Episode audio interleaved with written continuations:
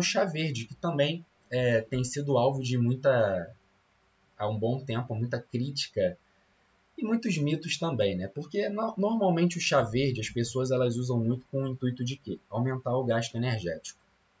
Aumentar o nosso gasto, melhorar, é, otimizar o processo de queima de gordura. Existe até uma certa explicação para isso, mas o que a gente tem que focar é o seguinte, pessoal. Primeiro, dois compostos que estão presentes no chá verde que são muito interessantes, que é a epigalocatequina galato, epigalocatequina 3 galato no caso, e a cafeína, tá certo?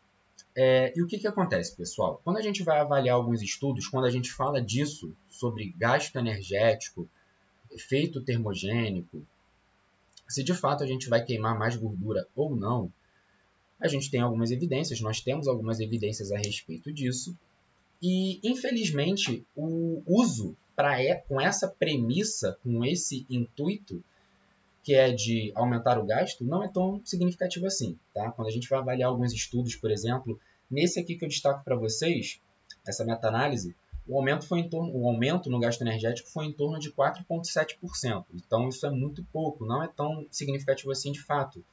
Tá certo? É, e esse estudinho aqui, por exemplo, quando a gente vai avaliar ali o quanto que de fato teve um aumento é, nesse gasto energético e na oxidação de gorduras, também é muito pouco. É uma quantidade que não tem pode até relatar diferença significativa nos estudos, mas quando a gente olha na prática clínica, não tem de fato, tá certo? Porém, é, chá verde não significa que é um péssimo alimento, longe disso. O chá verde é um excelente alimento porque nós temos várias evidências a respeito quando a gente fala de qualidade de vida. Por exemplo, melhora no perfil glicêmico, lipídico, pressão arterial também. A gente consegue, tem alguns estudos, bons estudos falando sobre melhora na pressão arterial, tá certo?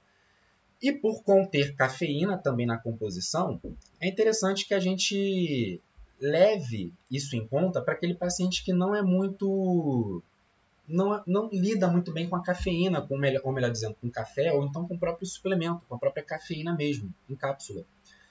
Se aquele paciente que está treinando, ele vai treinar cedo, ele precisa de um estímulo e ele não lida muito bem com café, talvez o chá verde possa ser uma boa estratégia para ele. Ele possa ter um pouquinho mais de disposição, possa ficar um pouquinho mais ali, entre aspas, ligado no treino.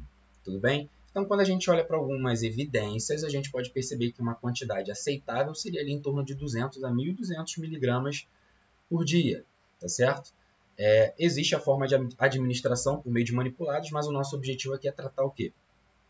Chá verde, tá? Manipulados seria mais interessante ali focar pela composição da epigalocatequina 3-galato, ou talvez pela cafeína, fazer o manipulado. Porém, falando do alimento, a gente tem essa recomendação aqui.